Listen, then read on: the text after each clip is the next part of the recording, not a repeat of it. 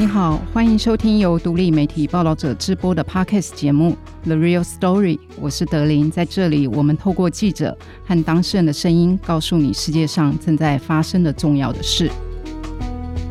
餐厅门口外面大排长龙，但里面的桌数只开了一半，因为服务人员不够，或者是大饭店里的三温暖柜台没有人员留守，非房客的人进出根本没有人可以控管，又或者在餐厅一入座。服务员就提醒说：“待会不要催菜哦，因为厨房人手不够。”以上这些场景都是报道者同事在过去几个月内真实遇到的状况。这也是我们今天这一集 Podcast 节目要来跟大家讨论的主题：服务业大缺工，特别是餐饮旅宿业。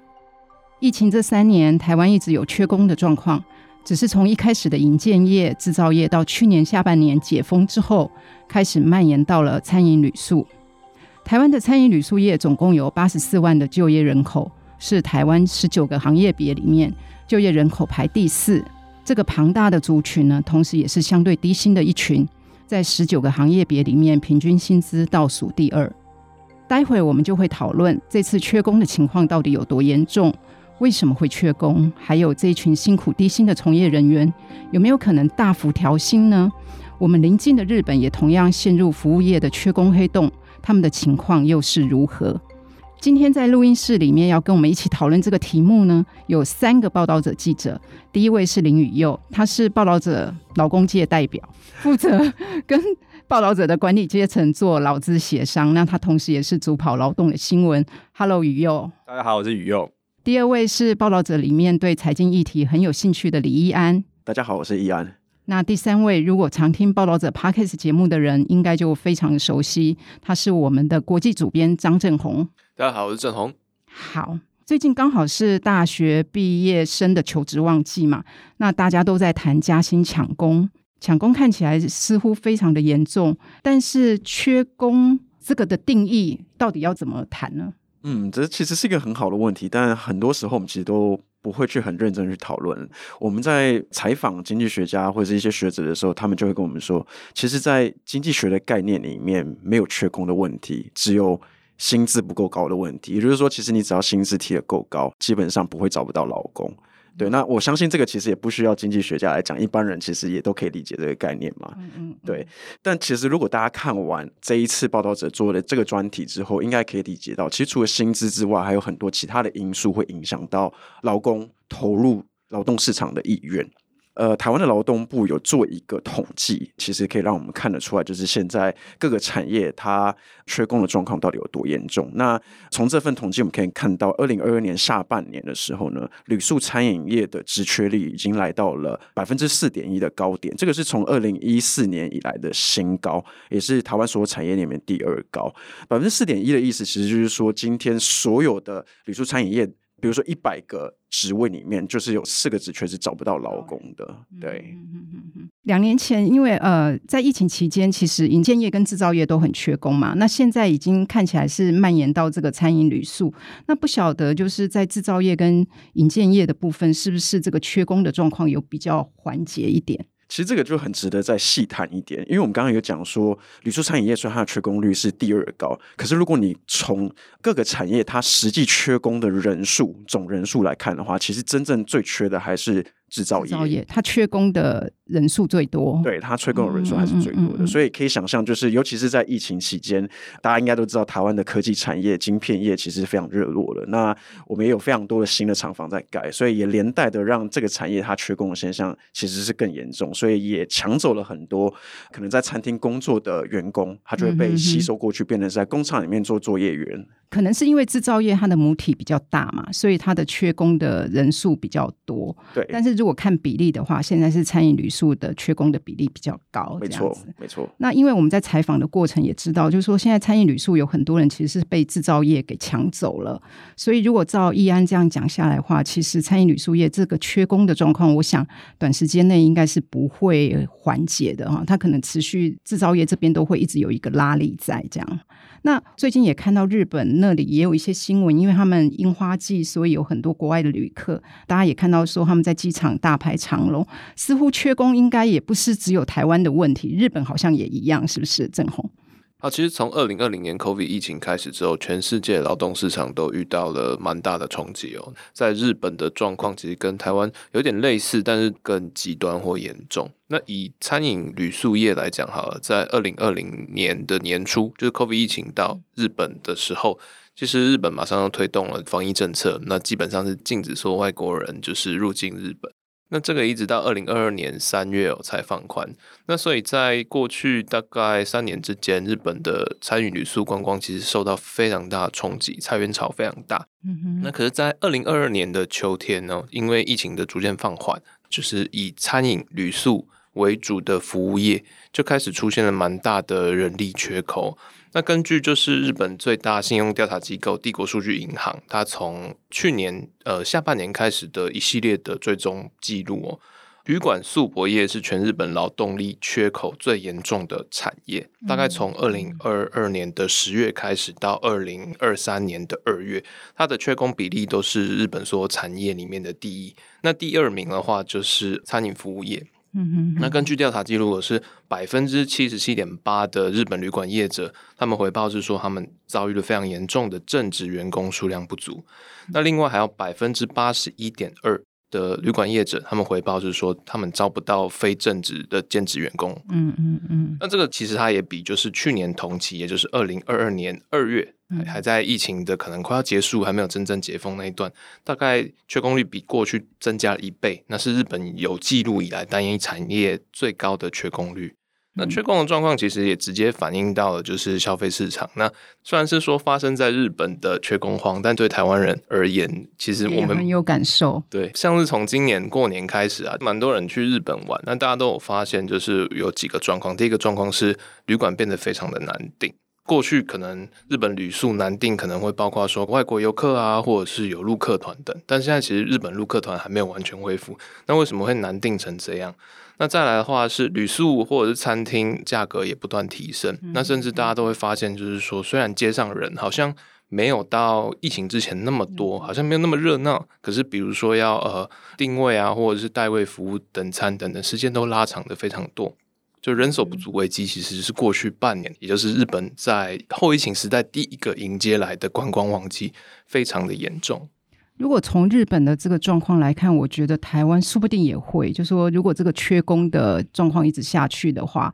可能终端的价格说不定也会调涨。那现在通膨大家都很有感嘛，哈，那。未来可能说不定这个物价还是会再有一次的波动。这样，如果回到台湾，其实在这个题目一开始采访的时候。我们就去找了麦当劳嘛，哈，那麦当劳人资经理那时候就跟我们提到，就说全台确实都缺工，但是有几个地方是特别的严重，以至于他们必须打破过去整个台湾一致性的起薪条件，他们要特别针对几个艰困的地区要去做加薪来吸引人才。其中有一个就是台湾最富有的城市新竹的竹北，那我们的记者宇佑他就跑到竹北去采访，不知道你在那边看到抢工的情况到底有多激烈？呃，其实去竹北啊，表面上你是看不太出来的。比如说像百货业者，他们都会有一个原则，就是说，呃，比如说中午用餐完之后比较闲暇的时间，它后面会有屏幕或者什么把它遮起来，员工就在里面休息。那原则上是维持外面灯不会暗掉，让你看起来好像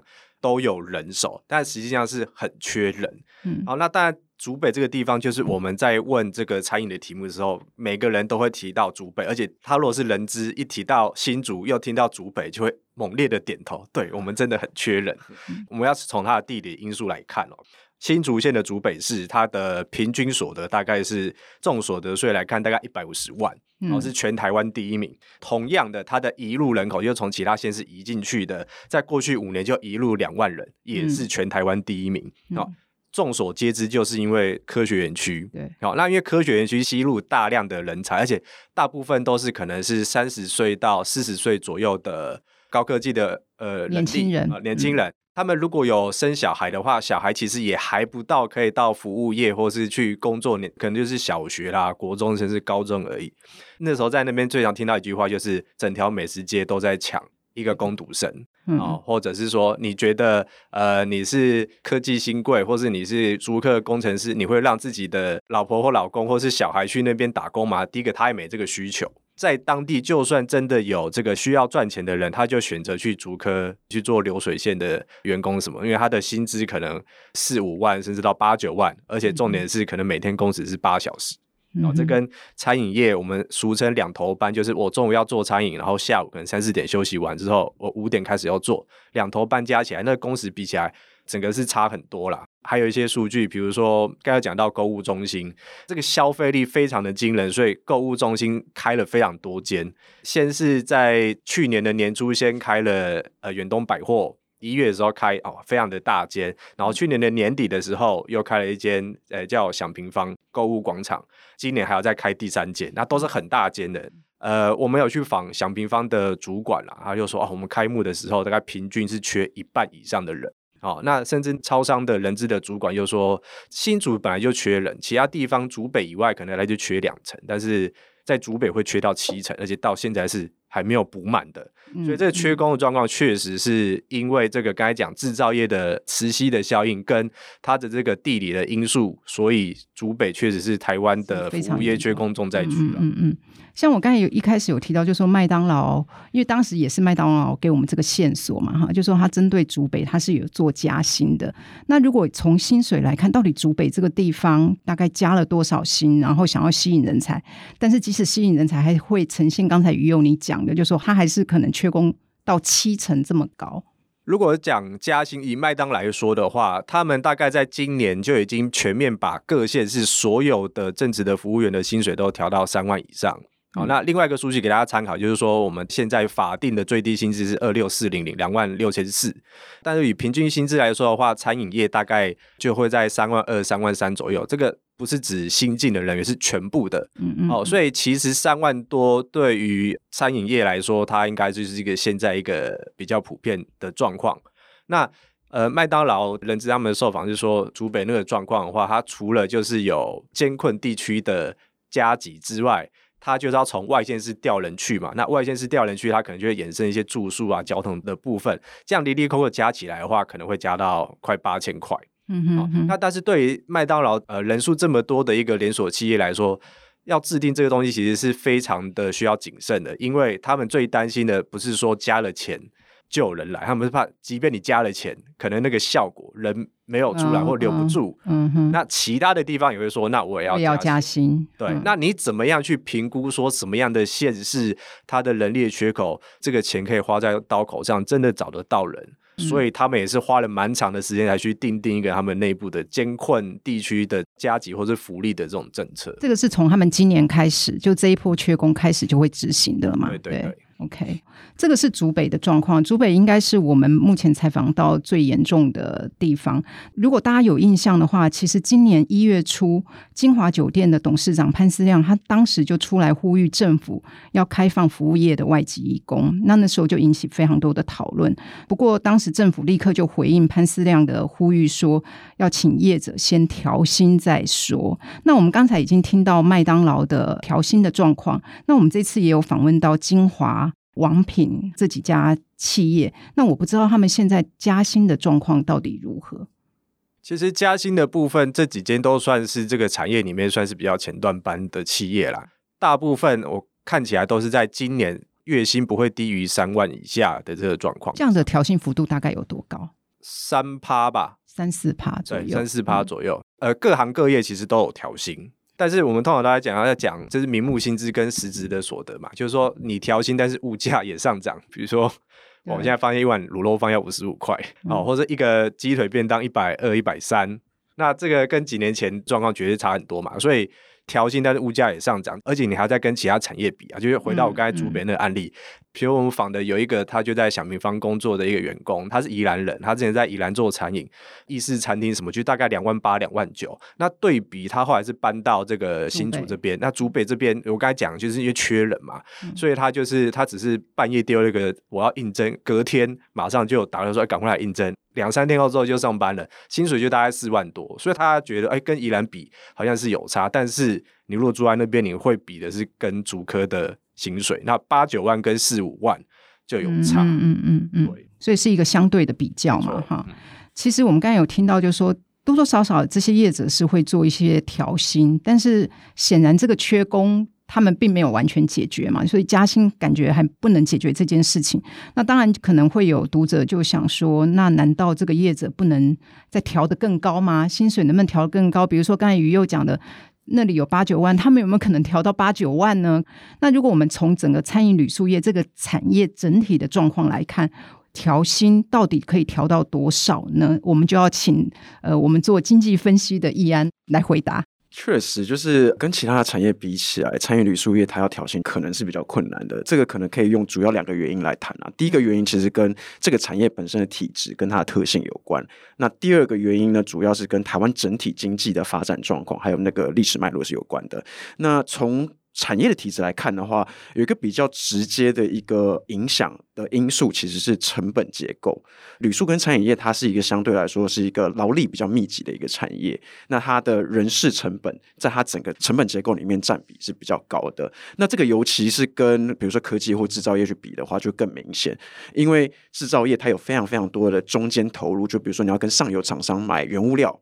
你要买一些半成品。对，然后还有机械设备这些东西，所以对于制造业来说，它的人事成本，其实在它整体的成本里面是比较占比是比较低的。但餐饮旅宿业就是刚好相反过来，所以今天如果要去调薪资的话，对于餐饮旅宿业来说，它其实是会阻力比较大，它其实对于薪资的成长会比较敏感。嗯、那第二个很重要的原因，其实就是这个产业本身不算是特别赚钱。那这个其实我们也不难想象啦，就大家如果看到，比如说疫情期间的台积电。或者说航运业，长荣、阳明海运，嗯、对，就可以很明显的感觉出来，就是台湾的餐饮旅宿业，它的附加价值率，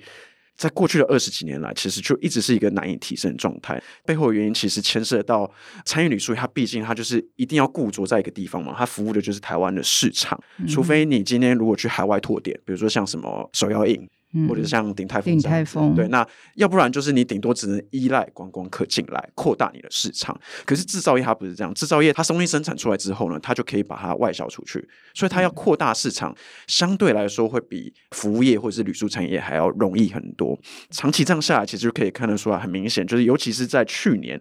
这个现象非常非常特别，就是台湾的 ICT 产业的附加价值率居然可以超越餐饮旅宿业。就那个成长势头是非常非常的明显的，那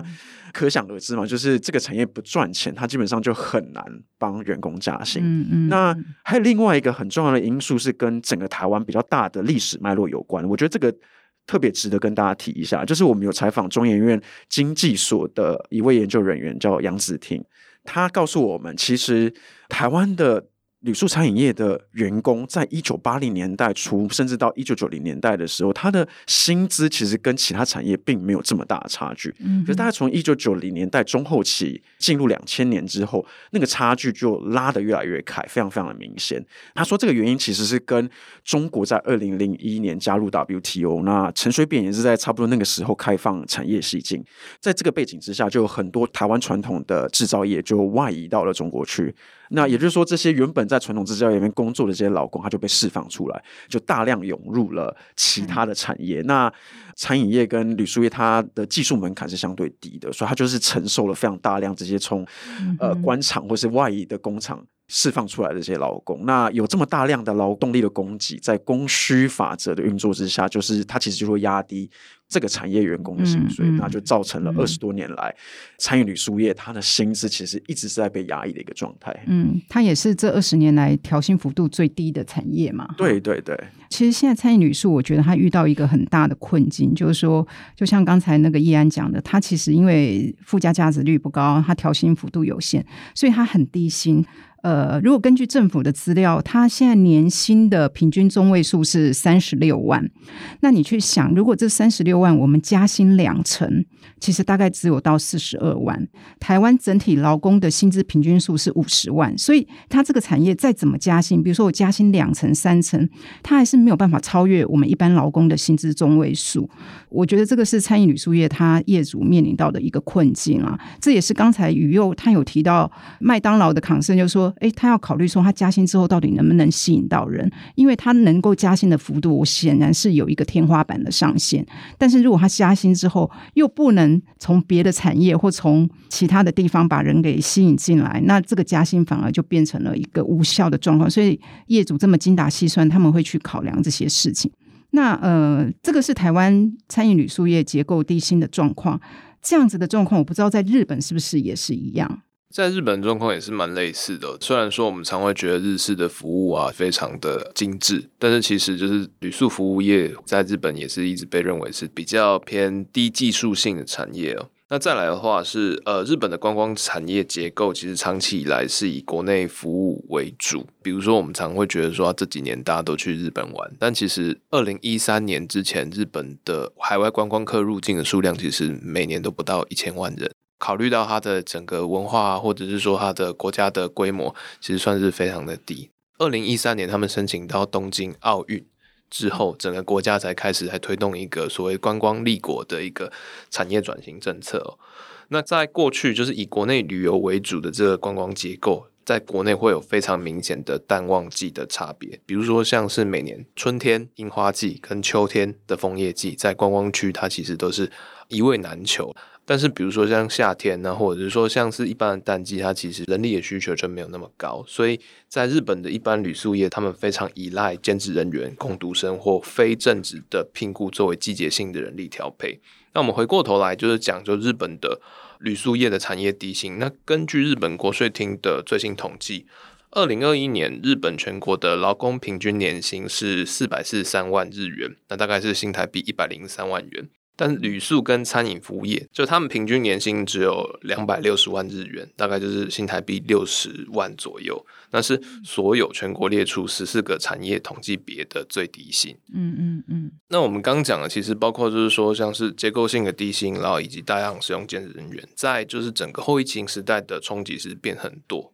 在疫情来之前，二零一九年的年度访日外国游客总数创下了史上最高，那一年是三千一百八十八万人次。但是到了疫情来之后，二零二一年防疫锁国嘛，就日本的外国旅客数只剩下二十四万人，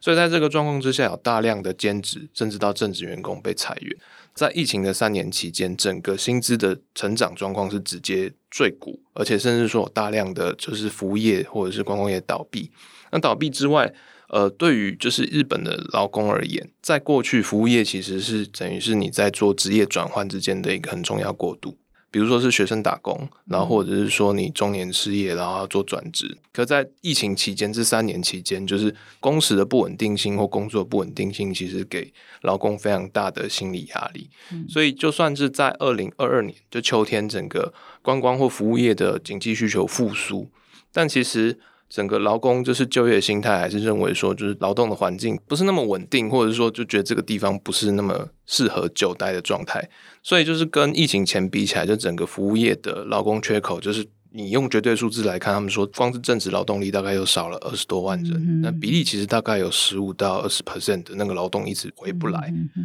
所以它跟台湾应该是一样的，就是说我现在即使是加薪。他们会觉得这个产业太不稳定了嘛，哈，所以其实也不见得人可以在这么短时间内就归队。而且有一个非常特别的一点，就是从二零二二年开始，就是观光景气的复苏，在日本它有一个特别的前提，就是日元的贬值。在日元贬值的同时，日本的平均薪资成长其实并没有随着整个通膨来上去。嗯嗯。所以在那个状况之下，就是过去其实日本人他们也会，比如说很喜欢去夏威夷，嗯，然后很喜欢来台湾。但是因为日元贬值的关系，其实影响大家就是消费力。那第一个被取舍，它其实是往海外观光。那在这个状况之下，就是他们没办法去海外观光，国内观光变成一个。选择，所以国内的需求其实变得很高，可是通膨它其实也对就是餐饮或者是旅宿业带来蛮大的压力。那再加上缺工的问题，其实就变成说你的市场需求很大，可是人力或者是说你本来在疫情三年之后，你剩下的这一些就是经营的成本，其实没有办法让你很快的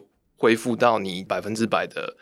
的那个运量，比如说像在今年樱花季就特别明显，像京都的订房几乎百分之百全满。可是很多业者就是回应说，就是哎，因为我的劳动力不足，或者是说因为我没有办法正常的轮班，所以一般的旅馆订房我可能只能开到百分之七十的住房率。嗯嗯那或者是说大型的旅馆，他们在过去除了就是一般的住宿或高级客之外，他们另外一个很重要的收入来源其实是大型的宴会。那包括是研讨会啊，或者是婚宴等等，这个在后疫情时代的需求也重新回来。可是变成说你的兼职能力补不起来，不敢收，我没有那个人力把握能够承接这些业务，所以状况变得非常紧张。那同时，日本的一个状况是说，就是虽然说大家都觉得缺工，缺工就是加薪。薪资其实喊的也是蛮夸张的，比如说在东京都的法定最低时薪，那现在是一千零七十二日元，那台币大概是时薪两百五十元左右。但是你现在一般的服务业或者是小型的打工，你大概最低行情会喊到一千两百日元。比如说四月份在东京的闹区，像涩谷啊、中央区，它的餐厅的兼职员工薪资你要喊到一千八百日元，甚至两千日元。两千日元大概是时薪四百六十台币，都不一定。找得到人，嗯、那可是兼职的薪资不断的在涨，但是正职的劳工或者是你正职缺额，其实它的成长幅度并没有那么高，所以听起来很像是它是兼职人力的薪水是在涨，但正职反而没有涨那么多，这样。这个台湾状况也是一样，比如说该讲竹北的状况，我们现在的法定的时薪是最低是一百七十六。但是呢，在竹北，呃，这个很明显哦，就是你去里面消费，除了跟你说啊，你消费折扣满几折之外呢，马上下一则广告就是我们要征人，大家都有两百啊、两百一啊，储备干部两百五以上的这样的讯息。嗯哼嗯，所以以后搞不好用兼职时薪的会比正职来的吸引人。现在其实就是了哦，对，所以很多餐饮的人就会说，那我干嘛当正职？因为我排班排一排。哎，其实薪水就已经比正职还多了，然后我又不用负责任，时间到我就拜拜。嗯哼，哼，哼，哼，啊，我不用在那边扫地，你要留我下来，那就是在算钱，有点部分工时或兼职化这样子。嗯嗯嗯，其实这个环境的改变，可能也会影响到在这个行业里面他们对工作的一些态度。转变嘛，哈，没错没错。那呃，雨佑这一次他也很辛苦，他去想办法找了一些服务业的人员，想要去了解他们的心情。那你也有发现，就是说一些年轻人，还有这个行业的中生代，其实对这个工作的前景不安全感是越来越高。这个部分能请雨佑谈一下？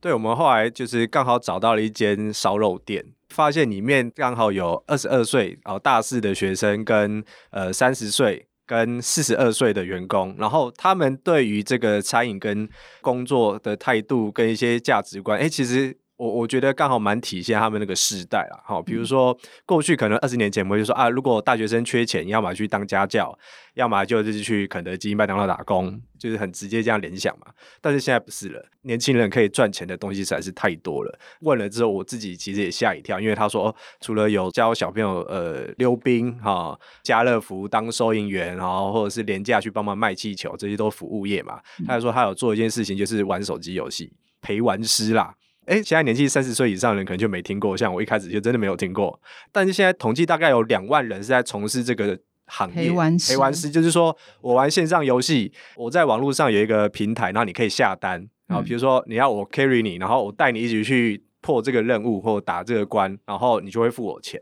而且后来发现非常的服务多样，除了陪你玩游戏之外，陪你看电影，唱一首歌给你听，一首歌多少钱？好，三十块、五十块，每个人价格不一定。或者是打电话叫你起床，打电话陪你睡觉，非常多的服务都是因为呃现在的科技等一些状况，它才有产生。那这只是其中的例子，它只是要表达说，年轻人可以赚钱的管道实在是太多了。呃，那他为什么还会在这个烧肉店打工？其实理由很简单，因为时薪从两百。涨到两百一，目前为止他觉得，哎、欸，这是他现在赚钱快，而且风险比较低。因为因为网络上刚才讲那些，其实还有一些其他风险，比如说诈骗啊什么那些风险，嗯、所以他只是单纯因为钱多，所以留在这边。他也没有说我以后一定要做这个餐饮什么的。嗯，好，那这是二十岁人的年轻人的想法嘛？那三十岁的人，我就觉得，哎、欸，就有点尴尬。像我们访的这个个案啊，他之前其实国中开始就在打工了，就在做餐，因为他家里是有开过餐厅的，所以他其实对餐饮其实非常是有经验。其实他日文系毕业之后，他也也有做过饭店，那甚至呢还当过店长。嗯、那这个也是我们非常好奇的部分，因为其实我们在访其他的高雄的饭店业的主管的时候，人资的主管他就讲说，现在非常严重的状况叫做人力市场的错乱。哦，就是说，因为人已经很少了，但是如果有新业者进来，他可能想想要挖角，要用高薪挖角什么的，那你可能本来应该要做两三年，可能要先做副店长，再再做店长，可是你可能一年就变成店长了，哦，类似这样意思。嗯、那呃，三十岁的这个人，他就是这样的状况，所以他其实很难以适应，而且他形容就是说，他升上店长之后，他就调到另外一家店去当新店的店长，然后明明是呃新店开单，应该是很开心的，但是其他人不是很能接受，说他怎么可以空降当店长。所以大家开始有一些网络霸凌，这时间养成的不够，你就要被拔擢当店长嘛。但是对业者来说，他其实没有人嘛，那他他又要展店，就一定要做这样的配置。那这样的结果，其实就是他觉得他压力太大。然后当然还有一些他们营运上的一些问题啦，所以到最后他就是选择离开了那间店。后来他还是回到我刚才我们采访这间烧肉店，但是他就是斩钉截铁的说：“我只要当兼职。”理由就跟我刚才讲的一样，就是我薪水够用就好，而且我当兼职的钱。可能甚至比正职多，甚至还要多。对，重点是当我们这个报道刊出之前的时候，其实他也就离开那间烧肉店，他去当行政职，终究还是觉得说，哦，餐饮好累哦，还是找一份朝九晚五的工作好，所以他现在还在做这个行政职。那这是三十岁的人的想法。他其实是中间世代，是又有体力，然后又有一定成熟的经验，但是他就是有点像是消失的一代了。嗯哼嗯哼。那如果再往上的话，其实就是走不了的，因为像呃我们访的那位老师傅哦，他小孩都已经念可能国高中了，哦已经有家庭了，那从事餐饮业是二十几年。这一代的特色是什么呢？就是他们的训练是训练到可以把，比如说苹果啦、芭乐啊，把它切成立方体，叠成金字塔 啊，有这种非常精湛的刀工，因为这是二十年前磨出来的技术。嗯，但是他们想的是什么？他们想的就是因为缺工嘛。所以年轻人来就是要集战力，他可能要训练两三个礼拜，即便是在烧肉店，他可能不像日本料理那么的复杂，但是他可能要两三个礼拜才能训练好。但是店长一把人丢过来，就跟这个师傅说：“你两天就要训练好，他就要独立工作。”嗯，那对于师傅来说，第一个我两天我也会教不好，第二个你可能你做两个月你要走了，那我为什么要把技术交给你？嗯，所以以前都是觉得说啊，这个你要去当学徒去。要好好学，然后学到一定程度之后，师傅才把他的技巧跟你说。那现在不是，现在是师傅说啊，你不会切菜哦，没关系，没关系，我来切就好。嗯，为什么他觉得浪费时间？这样其实恶性循环啦。嗯，他就觉得说啊，我在这边我也学不到东西，那我就走吧。那对产业或对消费者来说，就是哇，那以后我们吃到的东西到底会怎样？品质就会越来越差啊。嗯，好，所以每个时代想法不太一样，但是呃，如果没有有效去缓解的话，可以想见。对消费者来说，你可能你之后要付出价格可能会更高，但是你吃到的东西可能品质不会比较好。嗯嗯，我觉得这个是还蛮细致的观察哈，其实就可以看出来这个缺工。可能他现在会对我们未来会造成的影响是什么？那我知道，其实同样的状况在日本其实也是发生，因为过去日本会给人家感觉就说他的服务是非常非常精致。那最近我有朋友去日本，他们第一个感觉就说，哎，他们觉得他的服务已经没有像以前那个样子了。那我不知道这个现象是不是在正红你观察这些日本的状况，是不是呃有人去解释他们到底为什么会发生这个？其实日本的服务业有一个传统叫 omotenashi，就是所谓的款待的一个文化精神。字面上或者是形式上意义是说，就是我用诚心来招待，然后对等来对你，就是客人还没有说出口之前，我就可以观察他的需求。比如说今天易安是来店里的客人，他跟我要一杯水，我在帮他倒水的时候，我可以预测到说啊，是要先冷水还热水？那现在如果是夏天，那可能会中暑，那可能是不是里面要放一片柠檬？然后要端水的时候，是不是不需要那么多？因为天气很热，可能马上就会变温变融化，就是分三次来倒，等等等，会有一些非常贴心、非常细致，在体察到就是客人还没有说出口之前，就去帮他设想周到的一种服务。嗯。在过去，这种其实是从日本的茶道文化里面来演变。你进入到这个茶室里面，那我就跟你一对一的来对等，不管你是谁，不管你来自哪里，不管你跟我之间有什么关系，我就用诚心来对待你。嗯。他后来演变到服务业，他就会变成说以客为尊。那这种状况，其实在过去其实是日本很自豪，或者是说日本他们就认为，服务业应该就是这样子。那可是款待文化在整个缺空的状况里面，它遇到非常大的挑战。大概从二零一三年开始，就是日本走向观光立国，日本的服务业或者是特别是旅宿产业，就已经慢慢感受到，就是传统的款待文化已经有点跟不上服务业大量的需求。安倍晋三首相任内，他们其实有针对日本的观光业有做一系列的检讨，他们其中一个。讨论的就是款待，款待是一个日本服务业精神招牌。可是要如何把这个款待精神转换成国际都能了解这个文化价值，其实是有一定困难。对于同在东亚文化圈的日本、韩国、香港、台湾比较能理解，但比如说像是美国的旅客，他就没有办法感受到这种款待的精神，因为款待精神是要不说出口，然后为客人设想周到。但可是，呃，欧美游客或者是说非东亚文化圈里面，他常会觉得说，这东西我没有要，我真正要的东西，比如说硬体的需求，比如说 WiFi，那比如说柜台二十四小时有人。可是，在日本的本地的状况里面，就是款待这件事情是来评估你服务业到底有没有价值，或者是你服务业到底做得好不好的一个标准。所以变成说，就是我今天去招待，就是易安跟我要一杯水，我就给你一杯水，他会觉得你为什么没有给我冰水？你为什么没有给我柠檬？客人有不满，他不会现场跟你讲，他会事后客诉，直接找经理，然后或者是网络评价等等。所以，他其实对前线的服务人员来讲，就是款待的价值变得很难以去量化，或者是说，就是你的附加价值到底如何去衡量？那甚至它变成一个理所当然的前提，在员工养成上变成一个很大的压力以及成本的来源。那在缺工时代，这个状况其实就直接影响，就是如果我要在短时间之内恢复营运的能量，那我要如何让这些兼职员工或者是说新增加的员工能够很快的进入到这个款待的环境之中？它其实短时间内增加非常大的情绪劳动量，所以在后疫情时代，就大家一个讨论就是说，那是不是我们的款待过度？就是说哪些东西的款待是必要的？其他的东西，我们可能要想办法让它有价化，或者是更高端化、精致化。所以他们的这个款待文化现在正在面临很大的调整。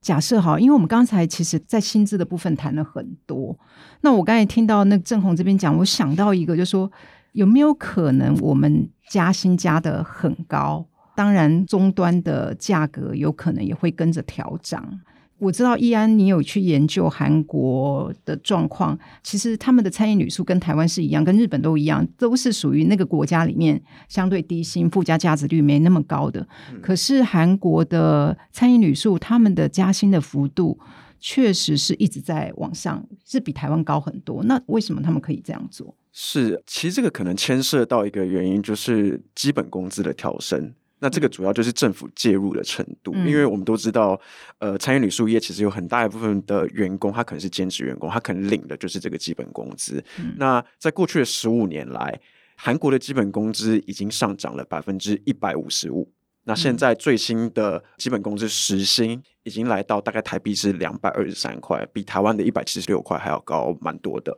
嗯、对，那在过去同样的这一段十五年间，台湾的基本工资只有成长百分之八十五。嗯，那这个其实反映的。就是台湾跟韩国这两个国家在产业发展以及从八零年代一直到现在民主化运动过程中，很多社会运动的一个差异。像我们这次也有采访台大社会系的刘华珍老师，他其实就是在研究八零年代台韩社会运动的比较，然后他有发现一个很有趣的一个现象。韩国的社会运动比较兴盛的，其实是以劳工运动为主。那台湾在同一个时期比较兴盛的，其实是环境运动。各位有兴趣的话，可以去看刘华正老师的这个研究，我觉得非常有趣。他用了很多的原因去解释这个现象。但整体来说，韩国从一九八零年代一直到现在，它的劳工运动其实都是比台湾还要更强盛的。比较强盛的劳工运动，其实也会让呃劳工的那个议价能力，在薪资的协商的这个过程中，会比较有力量。还有一些学者可能会提到说，因为我们其实印象中韩国就是大财阀嘛，台湾是中小企业，所以你会觉得说，好像在韩国劳工应该是更弱势的。可是有些学者他就会讲说，其实正是因为劳工太弱势了，那个比例实在是差距太悬殊，导致政府必须要更强烈去介入，所以这个介入就会反映在比如说像基本工资的调涨这件事情上面。嗯嗯嗯嗯。所以就是韩国的餐饮旅宿，他们薪资的涨幅其实不是纯粹来自经济层面，而是以政治力的状况去介入，介入对，然后调高他们的基本薪资。那当然，在台湾，我觉得就像刚才易安讲，就是我们的劳工运动一直都跟韩国比起来是相对温和，非常非常的多嘛，哈。但是有业者他有提到，就是说如果我们纯粹从经济方面来解决，我是可以给员工更好的薪水，但是更好的薪水就是变成我终端的价格，我就要调整。但是台湾社会能不能接受？这个终端价格调涨的状况呢？易安，你觉得呢？对，其实这真的是一个很好的问题，因为其实我们每一次在跟学者采访关于韩国跟台湾比较的时候，他们都会提醒你说：“哎，虽然好像韩国薪资涨比较多，可是你要看他们的物价也比台湾高非常多，这个是真实的。”对，所以这个也牵涉到台湾有一个非常特别的文化，就是台湾社会对物价是非常非常敏感的。我在其他国家其实很少看到一个现象，像我昨天去吃饭。一个小吃店，然后桌上就贴了一个公告，告诉你说我什么什么要涨，什么时候要涨价，涨多少，然后要跟消费者致歉。我觉得这个是一个很有趣的现象，就是台湾的小吃店会为了涨价这件事情，要先提前公告，然后还要跟消费者致歉。我在其他国家其实是很少看到的。那这个当然也反映了台湾的有很大一部分的可能是相对低薪的劳工，他一天三餐都在外面，所以他需要非常便宜廉价的这种餐厅、小吃店来维持他的生活所需。那个也跟台湾的劳工环境，就是你可能会花非常多的时间加班，你可能没有这么多时间回家自己煮饭有关系。但我觉得它其实也反映了整个台湾社会看待物价的这个心态。呃，我觉得还有另外一个例子，就应该大家都有印象，就是每次只要台南的阿唐咸粥涨价，媒体就会跑去采访去拍。可其实这真是一个非常无聊的一个，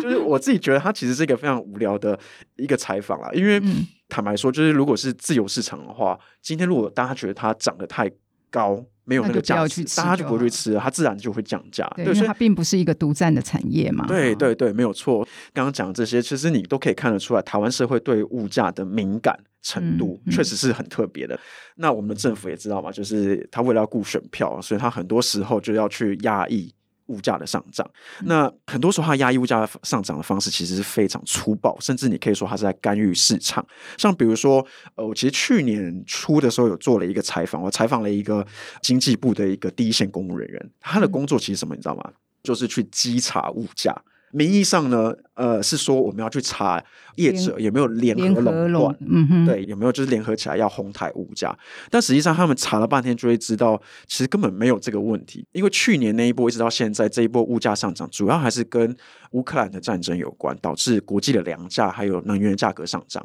对，那还有一个很重要的结构性因素，其实是因为台湾长期以来是低利率的情况。那低利率其实本来就会造成通膨嘛，嗯，对，所以。真正让台湾东西涨价，其实是很多刚刚讲的这些因素。我们不能排除说有业者可能正在哄抬物价，但是我们看到就是比如说法务部、经济部去查了半天，其实你看不出来哪里有这些囤积、嗯嗯。但是他查的动作可能就会构成某些压力。对，我那个时候采访那个公务员的时候，他就说，其实他们到最后就是很像在道德劝说，就请这些业者说、嗯、啊，我们共体时间啊，先不要涨。我觉得这个现象其实是非常不好的，因为它其实是在干预自由市场经济的运作。嗯嗯当今天雇主他的所有原物料成本都已经上涨成这样子，然后政府还强行介入说，请你先不要上涨，他其实就压缩到了基层员工他薪水可以调升的空间。嗯嗯，所以就说我们会变得好像是有一个恶性循环，你知道吗？然后我觉得这个心态长期下来，你会听到有一些业者也会开始用这个东西当做借口。像我们这次去采访一个饭店业者，然后他也就跟我们说啊。我今天如果要调整员工的薪资，等于我后端的这个产品的售价也要上升嘛？那这样有调跟没调还不是一样？嗯，嗯，这样说法其实听起来好像很有道理，可是你不能说它是有调跟没有调是一样的。原因是因为如果台湾一直这样子维持温和的物价上涨跟低薪资的情况之下，如果你都留在台湾消费，好像没什么感觉。可是你要知道，就是全世界的物价都一直在上升。今天的台湾人只要出国。去观光，或者是你买了政府没有补贴的进口的商品，你这时候就会发现你的国际购买力是一直在不断下降的。那这个其实对于整体台湾消费者的福祉来说，其实是有很大的伤害的。对，但我我自己也觉得，我们可能不用这么悲观了，因为我刚刚听完就是宇佑讲，就会知道，就是其实我们的旅宿餐饮业。薪资确实在这一波缺工之下有非常明显的一个提升，所以我觉得这一波缺工，它其实我们可以把它看成是一个契机，一个机会，它可能是一个可以带动台湾的餐饮旅宿业长期以来低薪的这个困境的一个很重要的一个时间点。那我们刚才提到的是薪资的部分嘛，其实现在业者，我猜他们也意识到，就是说，其实这一波的缺工绝对不是一时的问题而已，它一定是一个长期性的状况。原因是因为我们现在又是少子化嘛，所以开始有一些企业，他就会去想，我有没有其他的人力可以进来补充。我知道现在很多人都在谈所谓的中高龄的人才。那宇佑这一次也去访了一些使用中高龄的企业，那他们在使用这个中高龄的人才的时候，会遇到什么样的问题？呃，就服务业其实它因为高体力的关系，主要是年轻人为主，年轻人少子化，那这一章刚才讲的各种文化的关系，他选择不做，那怎么办？移工这个是要法律要去制定，要去评估的，现在也还没有开放。所以那当然就是往到中高龄的部分。中高龄的话，根据这个政府的定义，大概四十五岁到六十五岁是中高龄，六十五岁以上的劳工叫做高龄劳工。嗯，那台湾这部分确实是呃危机也是转机啦，就是有一个数值叫做劳参率、劳动参与率。如果该跟日本跟韩国比的话，我们在中高龄五十五岁以上开始，真的就是产输啊。就是说，日本跟韩国，他可能在六十六、十四岁都还有大概六七成左右的人，他有在工作的。那台湾大概只有三十八趴，六十五岁以上就更不用谈。所以，如何让这一群人投入在不一定服务业，是各行各业的劳力，是很重要一件事情。我们访了很多产业，他大概几年前也都意识到这件事情啦。那到底要怎么做？其实很简单，就是营造一个中高龄的友善环境。他中高龄其实跟年轻人最大差别，最大的劣势会是体力嘛。比如说服务业，你要在麦当劳站柜台，你要一天站八个小时，他可能就没有办法。好，嗯、所以对于麦当劳他们来说，他可能诶，突然在过去的年轻员工，大概他四个小时的班，他可能休息三十分钟就够。中高龄的话，你可能要给他安排到两次休息的时间。好，嗯哼，那包括在培训的时候也是一样。然后，比如说在超商。站收银台，我们都知道，呃，seven 啊或者全家店是非常的忙碌，因为有各种的服务都要做啊。这个手机条码有没有要会员什么，就各种的这种呃电子支付的操作，对中高龄员工来说，其实是非常吃力的。好，所以呃，像有超商的主管，他们在培训的时候，他原本是中高龄的，跟年轻人一起来培训。培训完之后，因为发现哎，中高龄好像都不太讲话，没有要回馈什么的，后来才发现说你要把他们分开来。好，嗯、那中高龄自己有有一圈的时候，他们就会有自己的问题。好，比如说字体太小，或者是操作手机上的一些难度啦。那这些就需要雇主们去适当的去了解他们的需求。啊，或者是说政府现在有一些补助一些软硬体啦，比如说饭店业你可能需要搬棉被搬什么的，那政府就补助你，提供你平台是可以推高的，你就不用弯下腰去。嗯，因为年轻人弯腰没有差，但是老人就不小心 啊，就就闪到这样。哦，对，所以各个层面其实都要有。那当然回归到法律制度层面的话，当然还是有很多东西可以补足啦，比如说一个年轻人的劳动力大概需要。一点五个中高龄，或是两个中高龄来分，嗯，那对雇主来说，他就会觉得说，那我用年轻人就好了，我只要付呃一个人的劳健保啊什么的。但是这个东西被法制所局限，因为法令其实还没有很清楚的跟你讲说，我们要用什么样的方式来鼓励。比如说，你一个人要拆成两个人、三个人的时候。政府比如说，我就是先补助你这个多两三个人的一些成本，那雇主被补助到，我才愿意开始去使用两三个中高龄来替代一个年轻人的工作嘛，嗯嗯，不然大家都还是会陷入在那种我是逼不得已才使用中高龄，而不是说我本来就觉得中高领很好用。嗯哼，好，那当然。它有它的劣势，也有它的优势啦。比如说，我们访了很多的饭店业，或者是那种特别是卖生鲜、健康食材的那种店，它就更明显，它在五成以上都是中高领。为什么？因为顾客都是妈妈们来买菜嘛，然后要健康什么的嘛。嗯你如果是二十岁年轻人跟他说：“妈妈，我跟你说这个东西要怎么炒比较好用，没有说服力。”但是如果是五十岁的家庭主妇跟他说：“我跟你讲，哦，猪菜猪上上你啊，你都背这的话啊，那就很有说服力。好，所以亲切力或者说呃，甚至有人脉的资源，这其实是中高龄员工的优势。其实各个族群都有他自己的优势，只是说我们要看到说我们有这个人力缺口，然后企业跟政府如何的去完善这个制度。我们大部分人都是退休在家里没事情，所以他觉得要出来工作。出来工作是好事，而且好处真的很多。除了你会赚钱之外，你会有社交生活。那另外一个我们都没有谈到是长照，嗯，好，就是很多长照的原因，就是因为你可能退休完之后离开职场，你的社交的能力，平常接触的人变少了，动脑动嘴的机会变少了，然后到最后就变成比较容易失智啊或什么的问题。那你只要工作到老，基本上这个问题就会大幅的降低，嗯嗯、所以。提高中高龄工作真的是好处很多啦，我们的卫福的长照支出其实也可以下降。嗯嗯嗯，我知道我们有访了某一个超商的人力主管，他也有提到，从去年开始，他们大量去招募新人的时候，其实有蛮高比例就是这个中高龄哈。那中高龄有一些很特别的需求，第一个就是说，他不是我们所想的是缺钱的人，大部分都是已经退休。他们只是为了要打发时间来的，但是这一群人，他最主要是他想要离家近，他工作时间不要太长，可能每天固定个几个小时这样子。所以这个超商的这个人力主管，你要特别为这一群人呢去重新设计一些。工作的流程，因为本来他们的正职员工是要接受总公司派任，就说你今天去支援某一家店，你今天再去支援哪一家店。但是这一群人显然是不能接受这样子的派任，那他们自己内部也要做一些管理上的调整。这次的缺工，其实我们已经慢慢的可以去想象这个整个餐饮服务业的未来。哈，第一个就是可能未来我们会看到越来越多中高龄的人在这个服务的现场。那另外呢，其实我们报道刊出之后，很多读者都会留言说，其实企业主只要把薪水加得更高就好啦。那刚才我们也从易安这边的分析也知道，加薪是可以的，但是它可能会联动到我们最后的这个呃消费的价格，可能也会上涨。那我们准备好接受这样子的社会没有？所以其实呃。服务业的缺工，它其实会联动到，会影响到我们每一个人。那也希望说这一次的议题可以让大家对台湾社会能有更多的了解，然后对这一群低薪的从业人员也有更多的体谅。以上就是今天的节目内容。如果你喜欢这一集节目，或节目对你有帮助的话，除了分享给更多人知道，你也可以到 SoundOn App。或报道者官网捐款支持我们，我是德林，谢谢您的收听，我们下次再见，拜拜，拜拜，拜拜。